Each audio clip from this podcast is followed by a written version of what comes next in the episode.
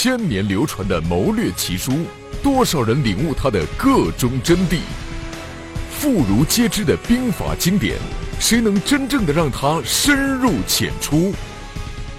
战争迷中迷重磅推出系列节目，集各路大家之所长，生动解析战争中的三十六计。金玉谈公策，借以擒劫贼；鱼蛇海间笑，养虎逃三阁。树暗走痴故，俯空苦远客。乌梁有美诗。击魏连伐国，这是三十六计的记名诗。记下了这首诗，就能记住三十六计。现在社会上啊，有很多人呢，呃，搞不清这个《孙子兵法》和三十六计的关系，甚至有人把它两者混为一谈。实际上这是错误的，《孙子兵法》和三十六计是完全不同的两本书，《孙子兵法》的作者是孙武，他的成书年代是春秋末年，而三十六计呢，它的作者和成书年代现在都搞不清。任力，军事科学院研究员，中国孙子兵法研究会副会长兼秘书长，从事中国历代军事思想、军事史研究二十余年。主要著作有《中国军事通史》《孙子兵法军官读本》《中国十大古典兵书》《五经七书鉴赏》等。在这一系列中，任教授将全面系统地为大家讲解三十六计中的韬略奥妙。三十六计的成书年代一直是一个谜。最早给三十六计做注解和翻译的五谷先生。他推测呀，三十六计应该产生在晚明或者清初，而且呢是跟历史上的反清运动有关系。对于他这个推测，呃，我觉得是有道理的。这个在清代的一个最大的秘密反清组织，叫做洪门，又叫做天地会。这个洪门呢，它的内部文献叫做会书。据史料记载，它的这个会书里边就有三十六招。它这个三十六招啊，除了个别记名与我们现在看到这个三十六计，呃，稍微有一点不同以外，其他的内容完全一样。而且呢，这个洪门的这个会书啊。也是以手抄本的形式在民间呢秘密的流传，这种流传方式呢跟三十六计的流传方式非常的相像，所以三十六招啊很有可能就是三十六计的这个历史原型。好，我们今天呢就讲三十六计中的第二十八计，也是并战计中的第四计——上屋抽梯。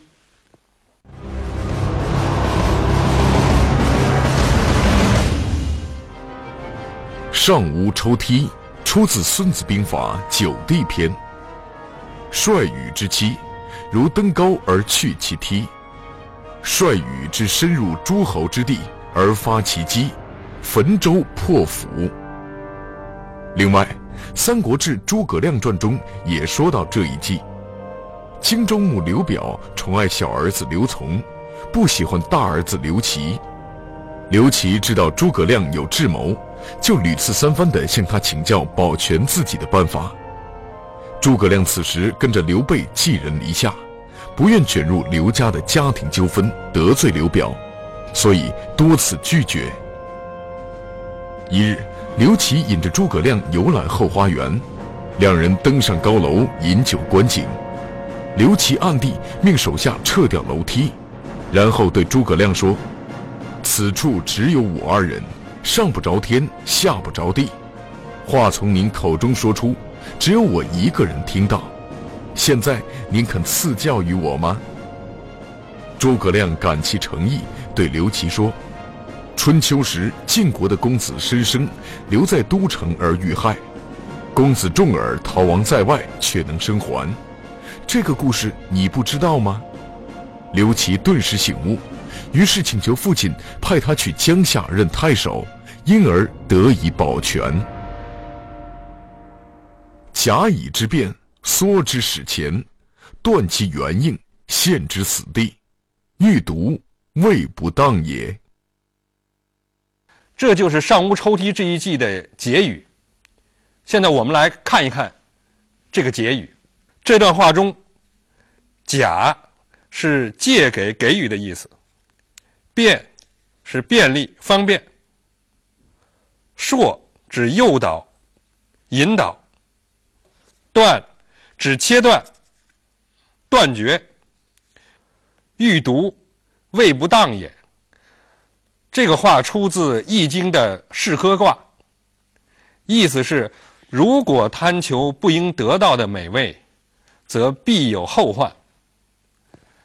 整段话的含义是：给对手提供方便，诱使其钻入我方的圈套。截断其退路，陷之于死地。如果贪求不应得到的利益，就必然会遭受祸患。这一计的主旨啊，就是释放诱饵，引鱼上钩，断其退路，一举擒获。这个计啊，既可用于对敌，也可用于对己。对敌呢，就是引诱和操纵对手，置对手于死地的策略；对己呢，就是破釜沉舟，激励士气，置之死地而后生的策略。那么下面呢，我就从对敌这个方面来谈一谈上屋抽梯的三个特征。第一，诱之以利。第二呢是暗设陷阱，三是断其退路。那么有哪些战例符合上屋抽梯的这几个特征呢？我们来看一下具体的战例。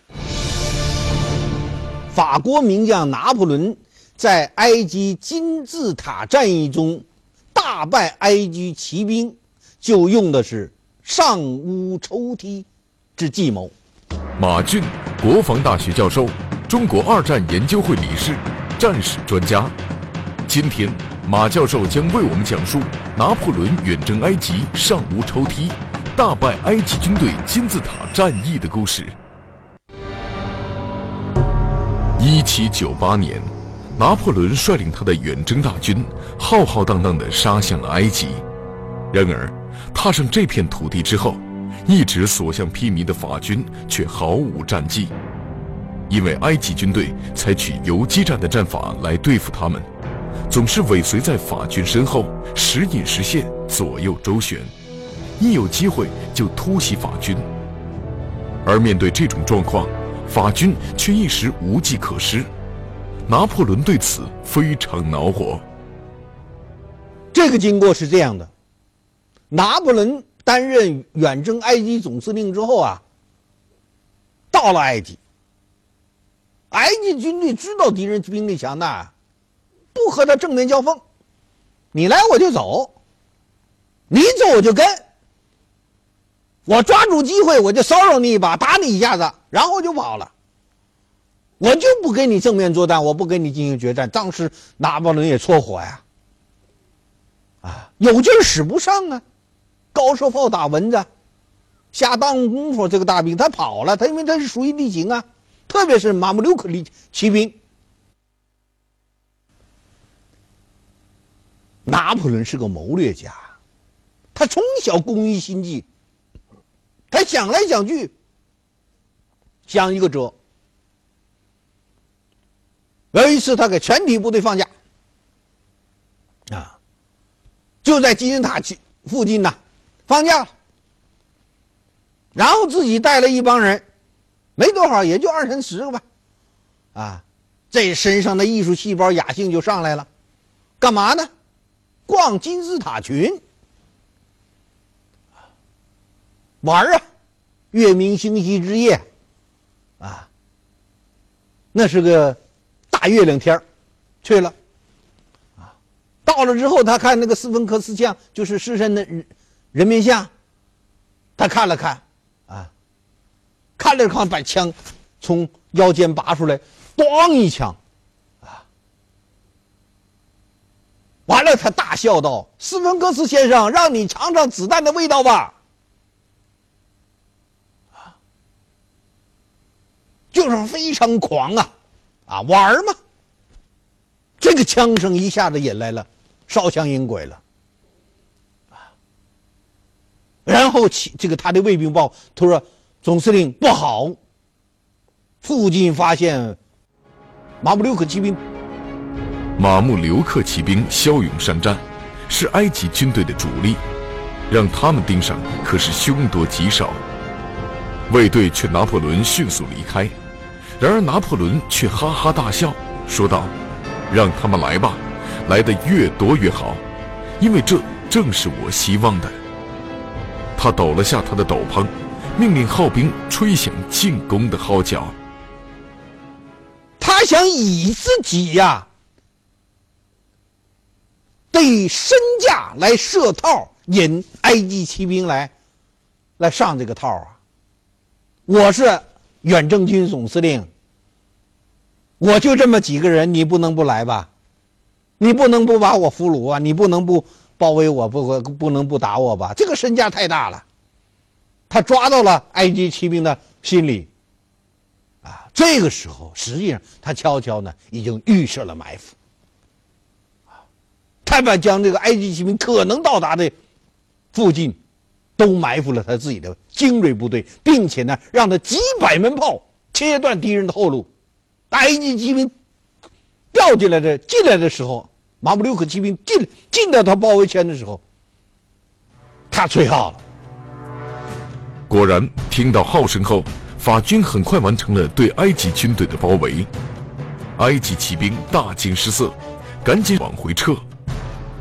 可是为时已晚，几百门大炮将退路完全封死，后撤的埃及军队骑兵几乎全部被法军炮火打得人仰马翻，乱成一团。埃及军队主力被歼灭后，法军开进了开罗城，拿破仑成了埃及的霸主。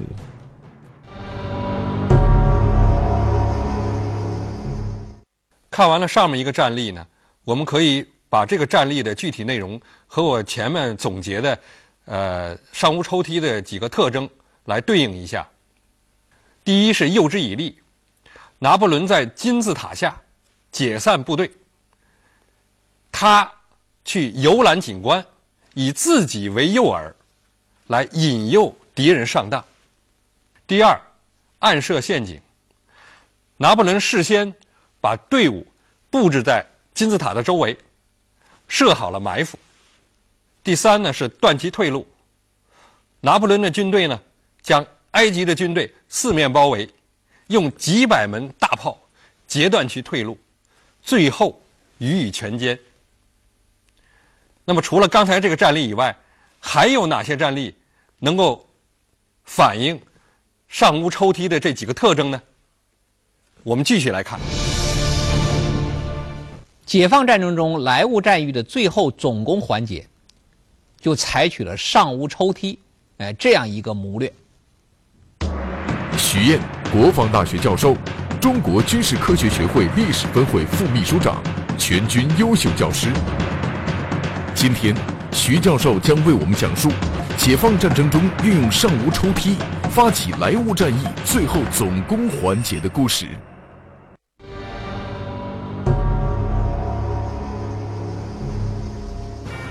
一九四七年二月，蒋介石向山东解放区发起重点进攻。他调动徐州、济南两个方向的四十万军队，向鲁南地区的华东野战军主力展开南北夹击。其主力三十万人在南线进攻山东解放区的首府临沂，北线近十万兵力策应。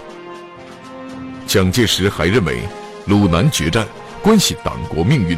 务必在此战消灭解放军华东野战军主力。当时解放军华东野战军呢，集中到鲁南的部队，呃，有二十多万人，但是只相当于呢南北两路之敌的一半武器装备呢更是相差悬殊。为了集中力量，哎，打敌人的比较弱的一部分，当时这个华东野战军司令员陈毅和负责指挥作战的副司令员粟裕，哎，经过商议决定，舍南取北，哎。从二月中旬，把主力向北集中，呃，放弃呢当时山东解放区首府临沂，呃，这样一座孤城。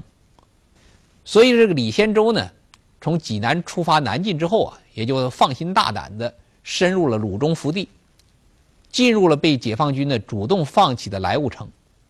他一进莱芜之后，发现情况不妙，哎，二月二十一号这一天，这莱芜四面都出现了解放军的部队。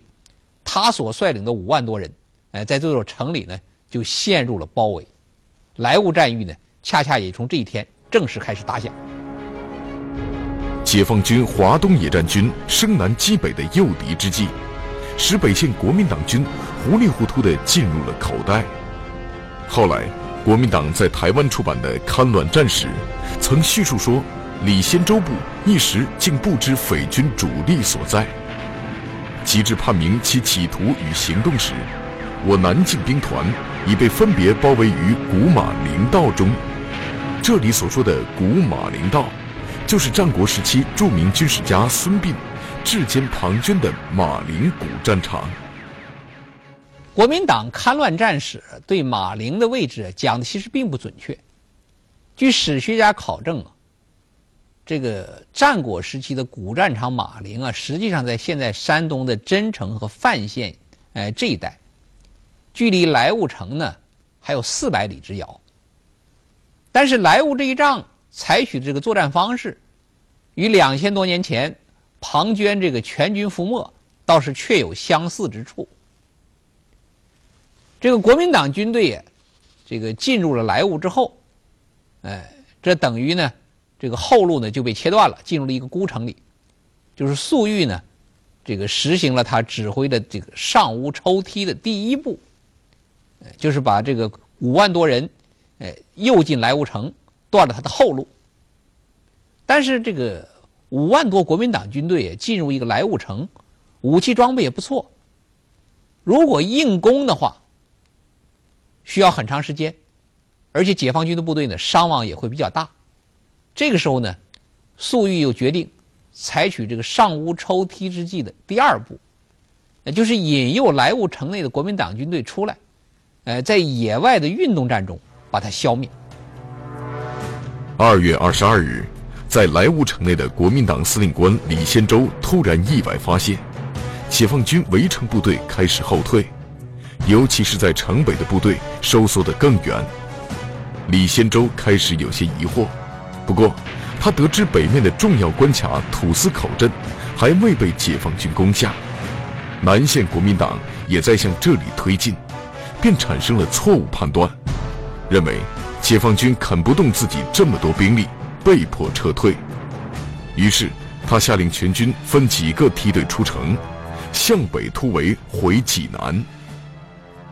其实啊，当时莱芜城北的这个土司口这个重镇。还留在国民党军中手里，是解放军故意不攻，哎，是想让李先洲感到向北突围还有接应的希望。二月二十三日清晨，在莱芜城内的国民党军队开始向北突围，城北的这个解放军这个少数部队做了一点轻微的抵抗，就故意让开一条路向北撤退。这个李先洲的主力呢，就出了城。这个时候，华东野战军一些指挥员就向粟裕提出，哎，应该发起出击拦截他的部队。但是粟裕说，这个时候如果出击的话，哎，那敌人马上就会缩回到莱芜城内，会增加以后这个歼灭他的困难，也就决定继续放他出来。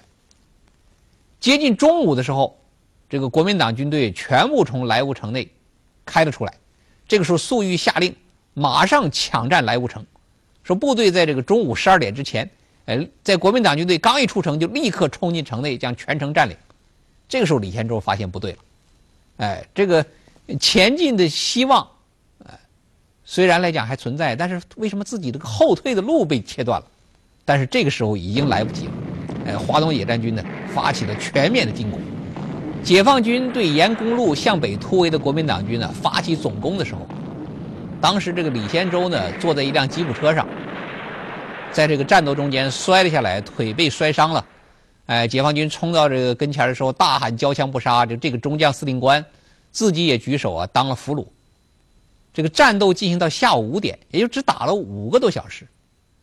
这个李先洲集团的两个军、七个师、五万多人，除了少数人呃顽抗被打死之外，哎，绝大多数人都举手当了俘虏。哎，这个歼灭战就是痛快淋漓的、迅速的完结了。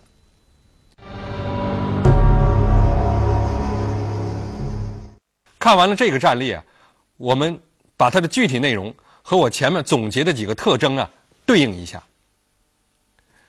第一是诱之以利，华东野战军故意摆出一副主力仍在鲁南和准备西撤的假象，少数部队于白天向南向西行动，并让国民党的空军侦察机发现。以生南击北之计，引诱李先洲部，稀里糊涂的就钻进了我方设好的口袋。第二，暗设陷阱，将敌主力围困在莱芜城，然后以围山缺一、网开一面的战法，引诱莱芜城内的敌军出来突围，表面上是开放生路。实际上是暗设口袋，将敌歼灭于野外。三断其退路，抢占莱芜城，同时迅速攻下兔死口镇，将敌的退路彻底截断。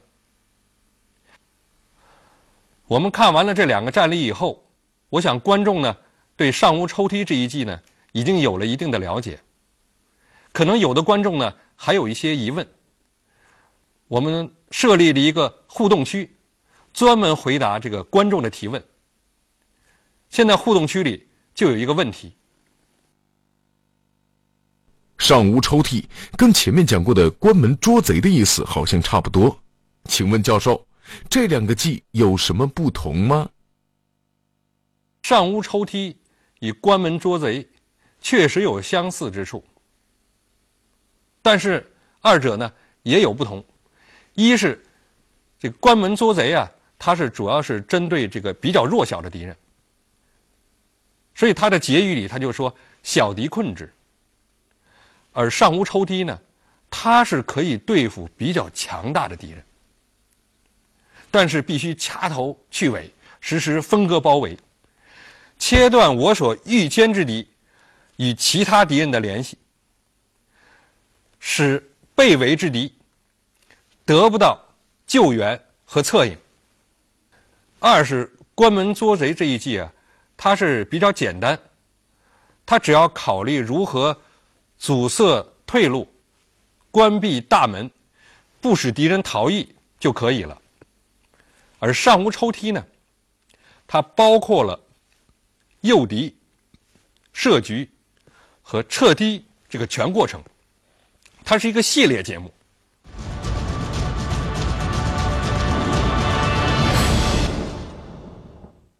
概括来说呢，上屋抽梯就是以各种利益诱惑，引诱对手钻入我方事先设好的圈套，然后抽掉梯子，截断退路，迫使对手不得不屈从我方的意愿。最后，我们再来看一看，还有哪些经典的战例使用了上屋抽梯这一计。一九四七年初，国民党军队集结重兵，向我山东解放区发动了重点进攻。当年五月上旬，我华东野战军遵照上级指示，将主力部队主动后撤至莱芜、新泰以东地区。隐蔽待机。国民党陆军总司令顾祝同得知这一情报后，认为这是消灭我华东野战军的良机，立即命令所部迅速前进，企图与我主力决战于鲁中地区。敌右翼集团的第一兵团整编第七十四师，在整编第二十五师和第八十三师的配合掩护下，沿垛庄、桃墟直上坦布，企图一举夺控沂水至蒙阴公路，取得先机之利。我华野首长看到敌整编第七十四师已成孤军冒进之势，决定对该师予以围歼，为此作出部署。以华野第二、三、七、十四个纵队前置和阻击敌第七军等部，使其无法与第七十四师靠拢，提供支援。以主力第一、四、六、八、九五个纵队实施中央突破，分割包围，断敌退路，将整编七十四师歼灭于坦布以南、孟良崮以北地区。这一部署充分体现了上无抽梯、关门打狗的谋略智慧。五月十三日，华野第一纵队和第八纵队分别切断了敌整编第二十五师、第八十三师与第七十四师的联系。随后，我担任主攻任务的各纵队向敌外围发起全面进攻，逐步实现了对整编第七十四师的合围，彻底截断了其退路，完成了抽梯的行动。启师长张灵甫被迫率部困守孟良崮，负隅抵抗，企图以此牵制我军主力，为周围的国民党军队实施反包围创造条件。此时，国民党军方面也在调兵遣将，各路人马在孟良崮地区集结，在外围形成一个更大的包围圈。在此万分紧急的情况下，华野首长下了死命令。令各部不惜一切代价，必须在二十四小时之内全歼被围敌军。十五日下午，我各纵队发起总攻，经过一日的浴血激战，于十六日下午三时攻占孟良崮，击毙张灵甫，歼灭了国民党军五大主力之一，整编第七十四师。